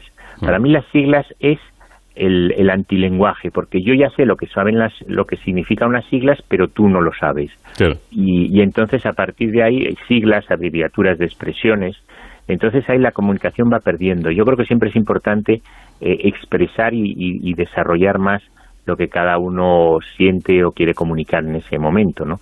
Aunque las inmediateces y la rapidez, la rapidez de los mensajes pues nos tiende a hacer ese ese lenguaje de emojis de que con una mano levantada con un ok, pues ya estoy diciendo toda una opinión, ¿no? Eh, esa sustitución sí que sería perniciosa, ¿no? Pero bueno, el lenguaje icónico, bueno, pues bienvenido sea. Yo creo que es importante no perder también la dimensión plástica del lenguaje y del, y del dibujo, ¿no? Aunque claro, a lo mejor me dice usted que eso ya es algo más elevado, ¿no? Que lo que es mandar un emoji, pero bueno, está por ahí, está por ahí. También hay que saber leerlo, ¿no? Porque Mm. los jóvenes en un momento dado necesitan de- del símbolo mm, y más que de, de la palabra, ¿no? Eh, no, si yo el único problema que tengo con esto es que ya hay- yo me manejaba con los con los del principio, ¿no? Pues con el, el pulgar hacia arriba, la risa, eh, tal. Pero es que ahora hay mm, simbolillos de estos que yo ya me pierdo. Yo ya no Claro, sé, claro. sé lo que significan. O sea, hay que estar muy al día. Eh, bueno, mm, parece parece claro que que el ser humano ha aspirado siempre a la, a la sabiduría, ¿no? A- al conocimiento. Eh, profesor, ¿podemos afirmar hoy que es, esta aspiración que viene de, de antiguo sigue vigente? Eh, yo diría que sigue vigente, pero, mm, pero hay que hacer aquí quizá un, una, un análisis abierto, ¿no? Eh, esa curiosidad, ese afán por el saber, ese pasos por la verdad, ¿no? De la que se ha, del que se ha hablado, esa pasión por la verdad. Eh, yo creo que hay que hay que saberlo encontrar o hay que estar preparado a encontrarlo no solo en eh, digamos lo específicamente eh, titulado como filosofía, ¿no? Yo creo que desde siempre eh, pues se hablaba antes ¿no? del mundo de las artes, de la estética, desde siempre hay que escuchar muy bien a los artistas, a los escritores, ahora a grandes comunicadores o, grandes a veces también gurús del mundo de la información ¿no? o de las tecnologías, ¿no? porque son personas de su tiempo, son personas que han ahondado, aunque sea por unos motivos a veces más empresariales, en los deseos y los miedos de cada sociedad.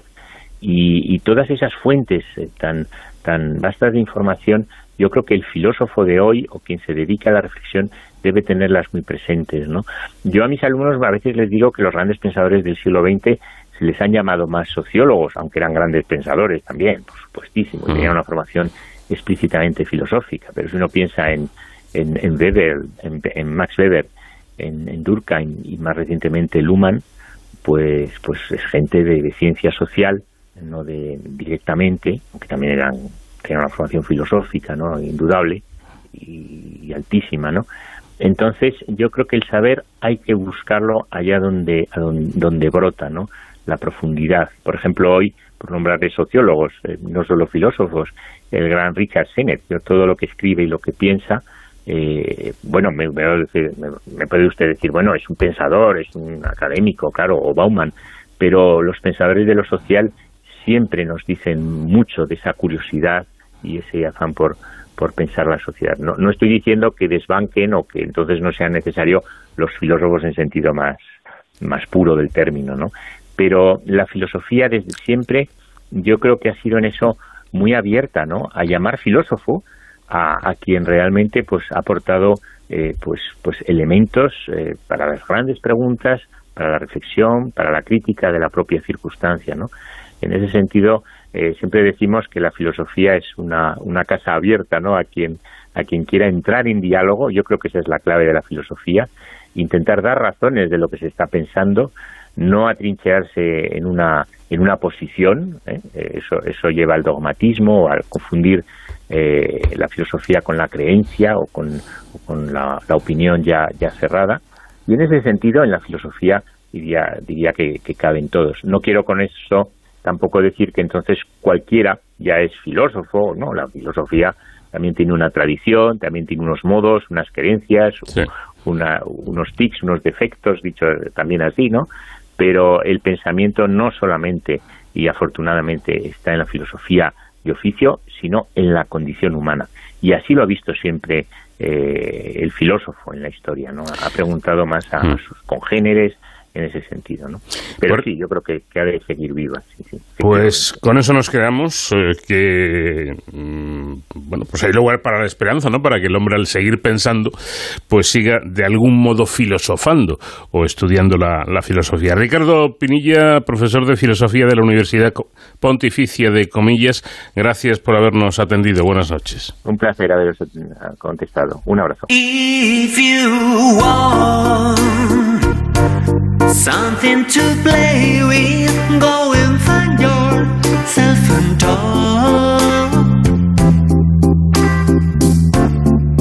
Baby, my time is too expensive.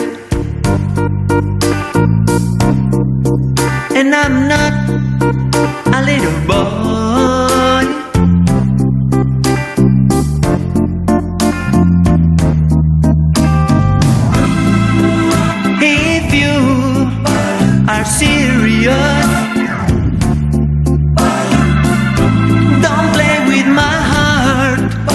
Makes me furious. But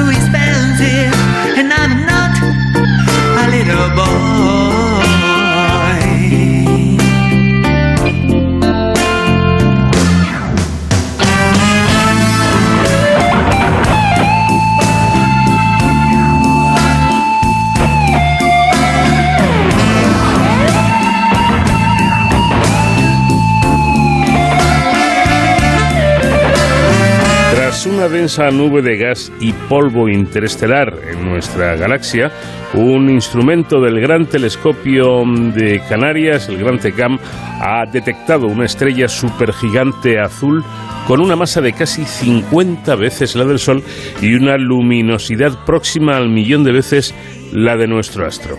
Lo más desconcertante es que de un día a otro su velocidad ha variado nada más y nada menos que en 60 kilómetros por segundo.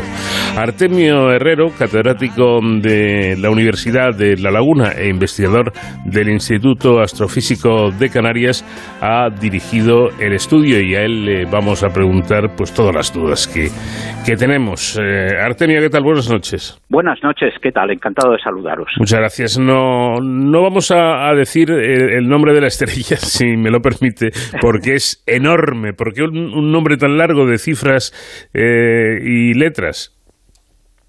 Eh, pues es porque, eh, claro, como hay muchísimas estrellas, pues los nombres eh, corrientes y comunes se nos acaban enseguida, con unas poquitas, y el- al resto hay que identificarlas por números. Mm. Básicamente están numeradas. El número eh, que se le asigna en realidad son sus coordenadas sobre el cielo en uno de los catálogos más extensos que, que existen y que están en el infrarrojo, y es un, eh, un número que en realidad lo que da son las coordenadas de la estrella. Pues hablando de coordenadas, ¿dónde está exactamente?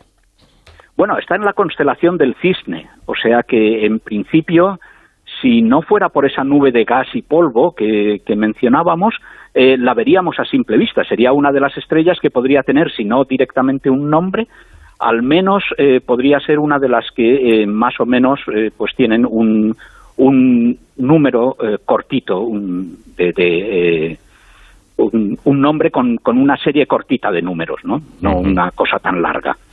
O sea, que el, el hecho de que exista esa nube de, de polvo es lo que hace que esta estrella eh, haya sido desconocida hasta, hasta ahora, ¿no? Ese gas y polvo la, tapan la estrella. La, la ocultan completamente, la hacen, eh, en realidad la, la podemos ver, existen los catálogos, pero claro, es, una, eh, es un puntito irrelevante en el cielo, no, le habíamos prestado la más mínima atención. Esta, esta estrella fue observada durante la puesta a punto del espectrógrafo multiobjeto Megara tras eh, su instalación en el Gran Tecán, ubicado en el Observatorio del Roque de los Muchachos en la isla de La Palma, en Canarias. ¿Cómo es este aparato?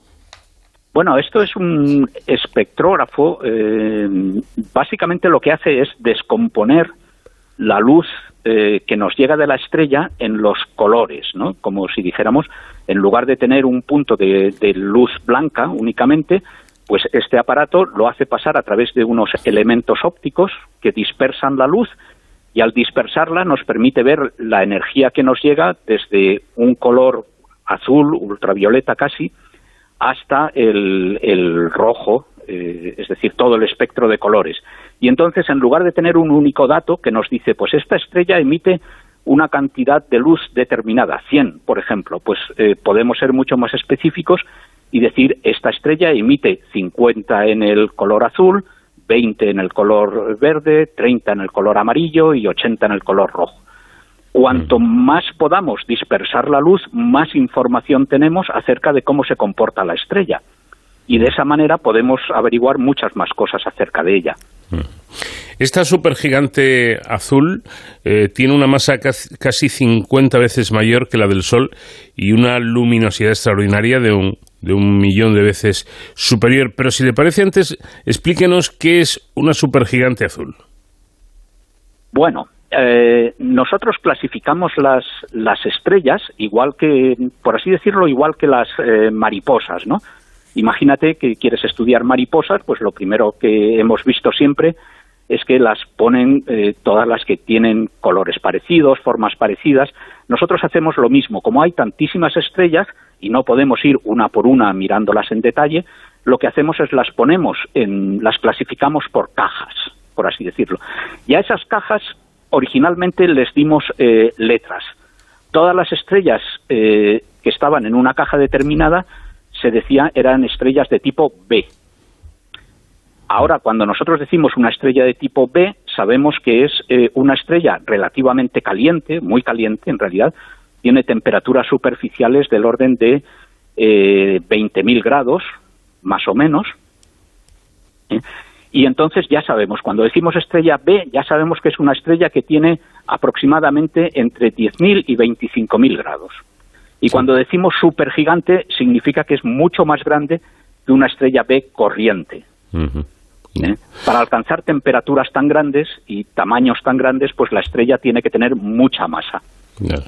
Eh, me ha llamado lo- la atención, bueno, evidentemente si, tiene tanta masa y tanta energía, eh, pero tener una luminosidad un millón de veces superior a la del Sol parece una barbaridad, ¿no? es una barbaridad de energía y además hay que tener en cuenta que no solo es la cantidad total de energía, sino es además dónde la emite, eh, la emite a energías muy altas de, de la luz, o sea, fotones muy energéticos, ultravioletas, ultravioletas eh, muy, muy al ultravioleta, o sea, muy energéticos. Esto, por ejemplo, para nosotros eh, sería eh, terrible, ¿no? Es decir, sería una cantidad de luz ultravioleta que no podríamos eh, de ninguna manera eh, parar con, con nuestra atmósfera. Afortunadamente el Sol es una estrella mucho más eh, fría, con lo cual emite menos energía, pero además la emite en una zona del espectro de luz mucho menos, eh, mucho menos eh, dañino para la vida. Por cierto, ¿y en qué fase está la estrella? Bueno, esta es una eh, pregunta que no podemos responder tan fácilmente porque nos da la sensación de que la estrella está en un momento de su vida en que parece que va a cambiar de fase. Eh, va a pasar a ser de ser una supergigante a ser una hipergigante, es decir, todavía más grande. Actualmente eh, debe tener un tamaño del orden de 40 veces el radio del Sol. Para que nos hagamos una idea, la, la Tierra está a una distancia de unas 200 veces el radio del Sol eh, de su estrella. ¿no? O sea que la órbita de la Tierra son unas 200 veces el radio del Sol. Esta estrella tiene 40 radios solares y probablemente todavía eh, recibirá más, eh, eh, to- todavía se expandirá más de tal manera que llegará a tener pues eh, probablemente el doble de tamaño o algo por el estilo. Bueno, dicen ustedes además, por si todos estos datos fueran poco, que la estrella parece variar extraordinariamente su velocidad. De hecho, dos observaciones realizadas en días consecutivos muestran un cambio de velocidad de la estrella, como comentábamos al principio, de hasta 60 kilómetros por segundo. Una velocidad mm, tan, tan elevada en una estrella de masa tan grande eh, supongo que implica una influencia gravitatoria enorme que la obligue a desplazarse tan, tan rápidamente, ¿no? Bueno, digamos que es- este es el, eh, la parte, digamos, más extraordinaria eh, de la observación ¿no? que hicimos. Todo lo que hemos contado hasta ahora es una estrella siguiendo su vida más o menos normal. Pero, claro, aquí es donde realmente la cosa se puso interesante por varias razones. La primera es porque, eh, como has dicho, estábamos haciendo pruebas con el instrumento, es decir, estábamos en la fase de pruebas finales del instrumento, con lo cual eh, un cambio tan grande de velocidad, pues lo primero que pensamos es, ostras, pues algo está pasando con el instrumento a lo mejor. Pero ese no parecía ser el caso. Y entonces, eh, lamentablemente, como era simplemente una eh, parte de pruebas, solo tenemos ese dato. No, no pudimos, por ejemplo, lo normal hubiera sido observarla durante más noches y ver si efectivamente esos cambios de velocidad se mantienen o no. Eso no pudimos hacerlo en aquel momento y entonces nos quedamos únicamente con ese dato. Ese dato parece indicar, entonces, si conseguimos confirmarlo, que la estrella está eh, moviéndose bajo la influencia de un cuerpo eh, también de masa comparable, ¿no? Para, para poder moverse a esa velocidad de masa comparable, pero al mismo tiempo oscuro, es decir, poco brillante comparado con lo que eh, el, eh, con lo que su eh, con lo que su luminosidad, eh, su brillo nos, nos permite ver, ¿no? Entonces tiene que ser algo pequeñito y relativamente oscuro comparado con la estrella que estamos viendo. ¿Y mm, qué explicación podría haber?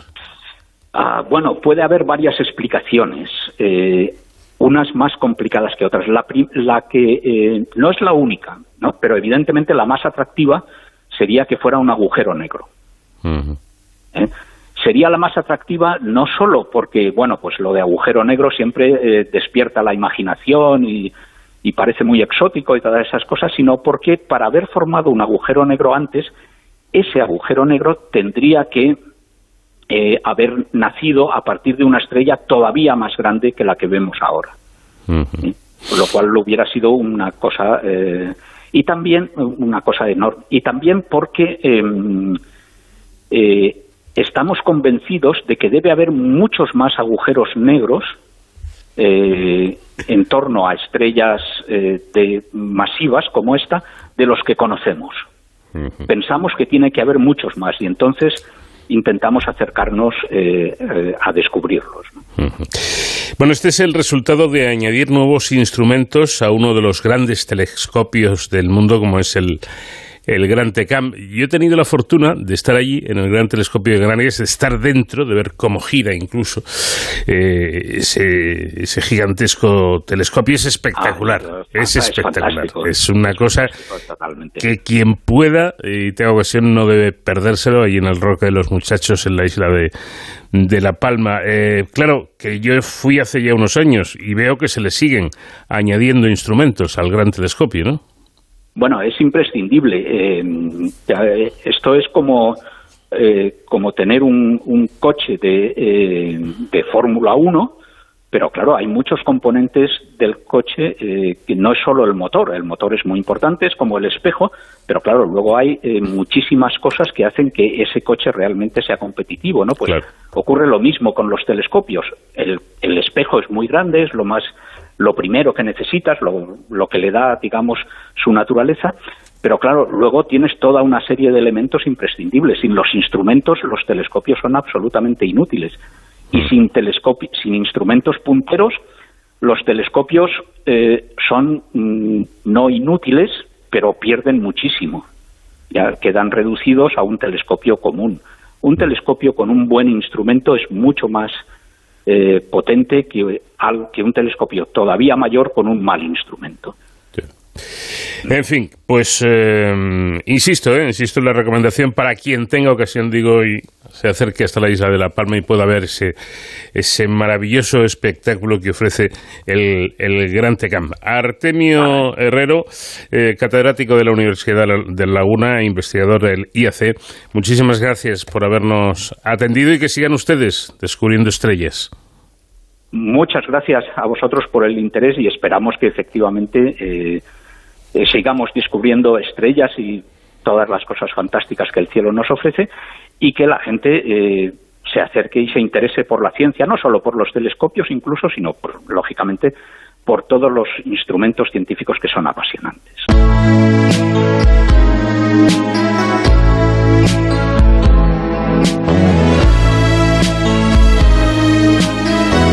De cero al infinito.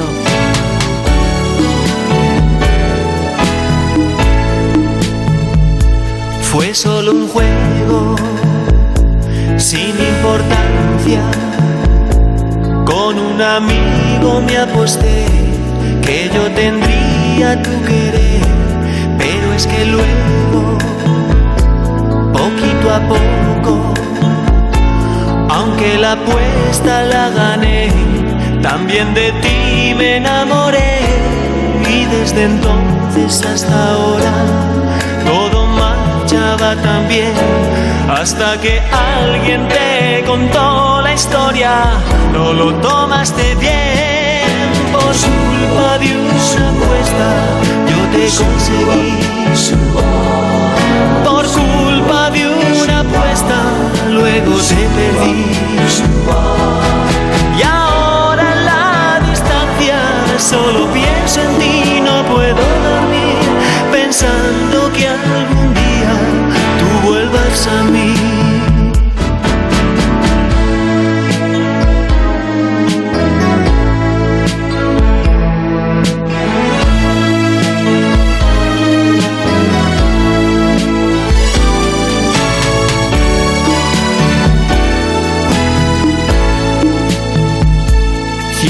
Los ojos, abre tu alma y verás con el corazón que solo vivo por tu amor. Ya sé que es cierto que estás dolida, pero te juro que es verdad que tú me has hecho enamorar y desde entonces hasta ahora todo hasta que alguien te contó la historia. No lo tomaste bien por culpa de una apuesta. Yo te conseguí por culpa de una apuesta. Luego te perdí. Y ahora en la distancia solo pienso en ti, no puedo tú vuelvas a mí.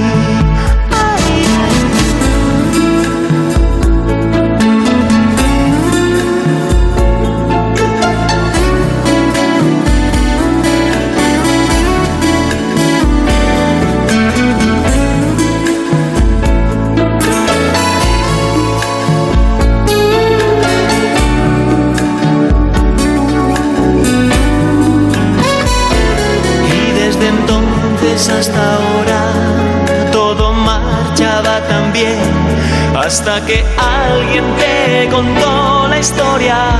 No lo tomaste bien por culpa de una apuesta. Yo te conseguí por culpa de una apuesta. Luego te perdí.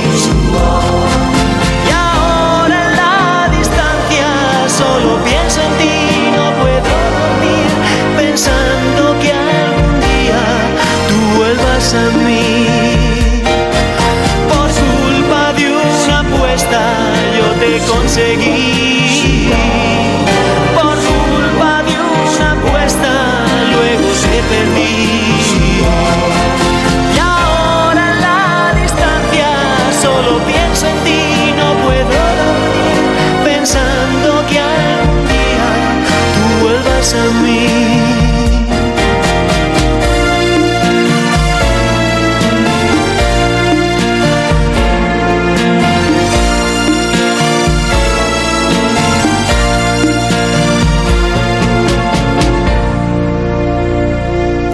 Cero, con Paco de León, de cero al infinito. Y ahora ya al cierre del programa y como es nuestra costumbre, tiempo para la seguridad y emergencias con nuestro experto David Ferrero, que hoy nos invita a un cumpleaños, sí, porque estamos de celebración los 485 años de existencia de la Infantería de Marina. ¿Qué tal, David? Buenas noches.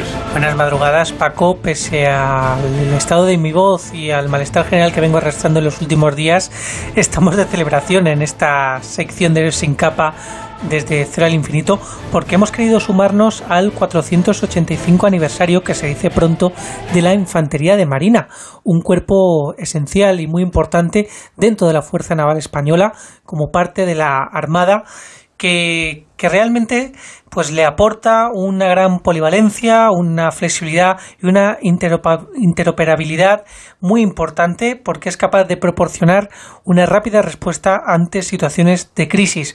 A lo largo de la historia son grandes y muchas las hazañas de la infantería de Marina y para conocer eh, esta trayectoria y sobre todo hoy su día a día y la labor que realiza eh, este cuerpo, hemos querido contar aquí en, el programa de hoy con el comandante eh, Jesús Campelo Gainza, que es, eh, como decimos, comandante de Infantería de Marina, que se encuentra actualmente destinado en el Estado Mayor del Cuartel General de la Fuerza de Infantería de Marina y que tiene, entre otros cometidos, también el de ser director de la Oficina de Conservación Histórica del Cuerpo. Comandante, buenas noches. Hola, buenas noches. Muchas gracias por invitarme. Bueno, eh, lo primero, felicidades por este eh, significado aniversario. Pues muchas gracias. Se agradece bastante. Eh, ¿Cuáles fueron un poco los inicios de la Infantería Marina? Porque, bueno, para ser exactos, es un cuerpo que nace, como hemos dicho, hace 485 años eh, y el 27 de febrero, ni más ni menos. Bueno, eh, el, el año en sí en el que se cuenta de que la Infantería Marina Española nació, surgió eh, bajo el reinado de Carlos I, fue el año 1537. Pero sí, bueno, mucha gente puede pensar, pero antes de este año, en pleno siglo XVI, ¿qué es lo que ocurría? Es que no había desembarco, las naciones no asaltaban los costeros u otras playas, y, la verdad es que sí, lógicamente, sabemos de egipcios, de griegos, de romanos. La diferencia está en que la Infantería de Marina Española eh, fue una decisión orgánica de, este rey que digo, de, crear un- unas unidades en permanencia y formadas en este caso por arcabuceros profesionales que se embarcaron en las galeras del rey. Porque, eh, vamos a ver, cuando hablamos de Infantería de Marina, hablamos precisamente de un cuerpo un poco híbrido, ¿no es así? Sí, bueno, así es. Eh, en un inicio, como digo, eh, la, la idea era esa respuesta estratégica de, de defender las galeras, con lo cual era pues unos soldados mm, adiestrados específicamente para lucha en la mar que, lo que hacían era pues eso, defender sus buques a- ante los ante los enemigos, ¿no? Eh, luego ya con Felipe II efectivamente sí se dio un paso más y se quiso proyectar ese poder eh, anfibios sobre las costas enemigas, ¿no? Eh, lo que se llama el, lanzar el, el poder de la flota, ¿no? o de una flota, sobre una costa hostil o potencialmente hostil. El lema de la Infantería de Marina en este aniversario es valientes por tierra y por mar. Yo añadiría también que por aire, porque ¿cuáles son las capacidades con las que cuenta la Infantería de Marina? Sí, eh, eh, está bien, está bien que, que haga ese añadido en, en el lema, porque efectivamente la Infantería de Marina, eh, uno de sus vectores de, de, de inserción en, en una costa, también muchas veces por el aire. No en vano, eh, una de las escuadrillas de nuestra flotilla de aeronaves de la Armada, la tercera escuadrilla, prácticamente está formada por infantes de marina, con lo cual a ellos sí que les corresponde eso. Igual que también nuestros boinas verdes de la Fuerza de Guerra Naval Especial también pueden hacer ir secciones paraquedistas, con lo cual ese añadido a nuestro lema tradicional de valientes por tierra y por mar, también añadirle lo de por aire, también está muy bien llevado. Para que nos entendamos, ustedes son un poco los encargados de esa aproximación en operaciones de defensa, eh, los encargados de mantener la seguridad, digamos, de la aproximación de las de los navíos, de los buques españoles eh, y su desembarco, ¿no? En, en, en las costas. Bueno, desde eh, sí, sí hay que hacer una, una matización. Desde el año 2009, después de la instrucción de nuestro almirante jefe de Estado Mayor de la Armada, el que conocemos como AGEMA, la instrucción número 52, se determinaron tres capacidades, tres cometidos específicos para lo que empezó a llamarse la Fuerza de Infantería Marina, la FIM, eh, que tenían eso, como digo, unos objetivos eh, estratégicos claros. Uno es eh, ser la, capacidad de la proyección, como he dicho, del poder naval sobre una costa. Para ello se, se generó o se fundamentó lo que se conoce como la Brigada de Infantería Marina Tercia Armada, ¿vale? Que se constituye como fuerza de desembarco. Luego otra es proporcionar la defensa de bases, buques, instalaciones y personas de toda la Armada y para ello se constituyó la Fuerza de Protección, lo que conocemos como la FUPRO, que está a su vez dividida en cinco unidades eh, eh, en las principales cabeceras o departamentos marítimos que tiene la Armada Española y una tercera eh, capacidad de infantería marina es proporcionar las operaciones especiales tanto en la mar como en el litoral, que son los buenas verdes de la Armada, que es la Fuerza de Guerra Naval Especial. ¿Qué, qué, qué requisitos debe reunir un buen infante de marina? ¿Cuáles son las aptitudes que, que tienen ustedes? Bueno, eh, un infante de marina eh, se basa en, en- en varias capacidades que tiene que tener bien adoptadas desde que pisa tanto la Escuela de Infantería de Marina, que se encuentra en Cartagena, la ENGAF, que llamamos nosotros, General Albacete Fuster, como en la Escuela Naval Militar, si, si ingresa de oficial. Eh, las capacidades que, y los valores que se le pide a un infante marina, pues es sobre todo compañerismo, es disciplina y es eh, llegar a alcanzar una alta capacidad física y, y al- y alta capacidad de formación en todos los aspectos que se requieran, tanto en armamento, en conocimiento de todas las técnicas para vivir en el campo, para vivir en la mar, que no son fáciles, y en definitiva ser un profesional excelente y uno de los mejores soldados de España. Que, que- que no es poco, que no es poco, añadiría yo. Eh, eh, 485 años de historia, pero ¿cómo, ¿cómo se ve el futuro en la infantería de marina? ¿Cuáles son los principales desafíos que tienen por delante? Bueno, los principales desafíos, como en todas las instituciones, en primer lugar es mantenerse igual de bien que como estamos ahora y, y- y sobre todo pues pues mejorar, mejorar en nuestras capacidades tanto de, de material como de formación y, y- y- bueno y, de personal si pudiera ser, pero claro, esto ya es una cosa que a lo que es a la infantería de marina, a la armada, a la- al ministro de defensa en general se le escapa porque ya son otro tipo de decisiones a las que nosotros no, no tenemos acceso ni, ni, ni vamos a tener. Bueno, si algo nos está enseñando la situación actual que estamos viviendo es la necesidad de tener unas fuerzas armadas preparadas, instruidas y con los medios suficientes para darnos eso, ¿no? Seguridad y defensa a, a todos los, los españoles dentro y fuera de nuestras fronteras, porque hay que recordar que la infantería de marina opera sobre todo fuera de nuestras fronteras, ¿no? En operaciones exteriores. En, lo- en los últimos años, efectivamente, y afortunadamente, eh, nosotros hemos podido participar en todas las misiones internacionales que eh, en las que se ha querido integrar nuestra nación, España, Eh, ya, ya sea bajo la bandera de la OTAN, de la Unión Europea o de la ONU. De hecho, yo he tenido la oportunidad de, de estar desplegado bajo bajo estos organismos, bajo cualquiera de estos tres organismos. Y, sí, en este caso en concreto, pues durante estos últimos años, como te digo, pues hemos podido estar tanto en Haití como en Afganistán, Líbano, eh, por supuesto la antigua Yugoslavia, eh, en fin, en todos aquellos escenarios en los que se ha requerido que, la Infantería Marina Española pueda participar. Pues, eh, comandante Jesús Campelo Gainza, eh, que además de infante de Marina es también escritor y un gran articulista. Muchísimas gracias por atendernos y por acercarnos un poco más al día a día de la Infantería de Marina de nuestra Armada. Muchas gracias a vosotros por, por contar con, conmigo y con el cuerpo al que represento hoy. Y por supuesto, muchas felicidades a todos los infantes de Marina por estos años de historia y de defensa de, todos los españoles. Y con esta historia que nos deja el comandante eh, Paco, nosotros volvemos la semana que viene y hasta entonces ya saben, protéjanse.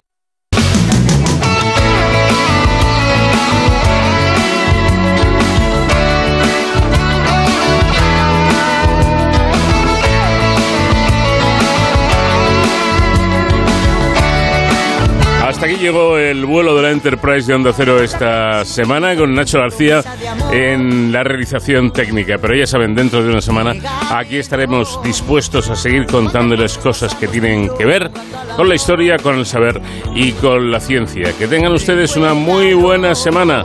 Adiós.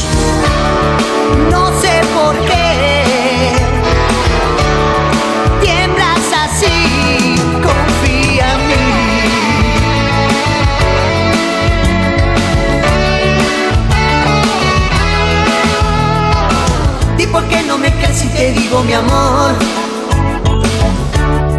mi corazón. No será que quien duda eres tú, piénsalo y dímelo.